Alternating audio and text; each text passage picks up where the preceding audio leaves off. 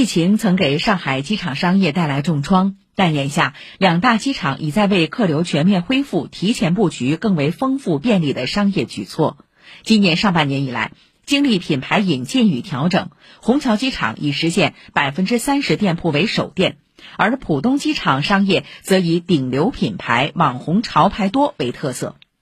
今年上半年，上海两大机场客流量达三千六百零六万人次，其中国际客流七十六万人次，国内客流三千五百三十万人次。目前，国内客运量已完全恢复至疫情前同期水平。以上由记者车润宇报道。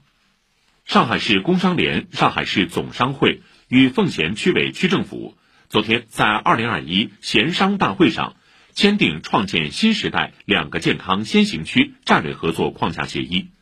市委常委、统战部部长郑刚淼出席会议。第十七届中国国际动漫游戏博览会 （CCG Expo） 昨天落下帷幕，为期四天的展会入场观众总计十五点五万人次，我爱 CCG 主话题阅读量突破一点八亿。以上由记者臧明华报道。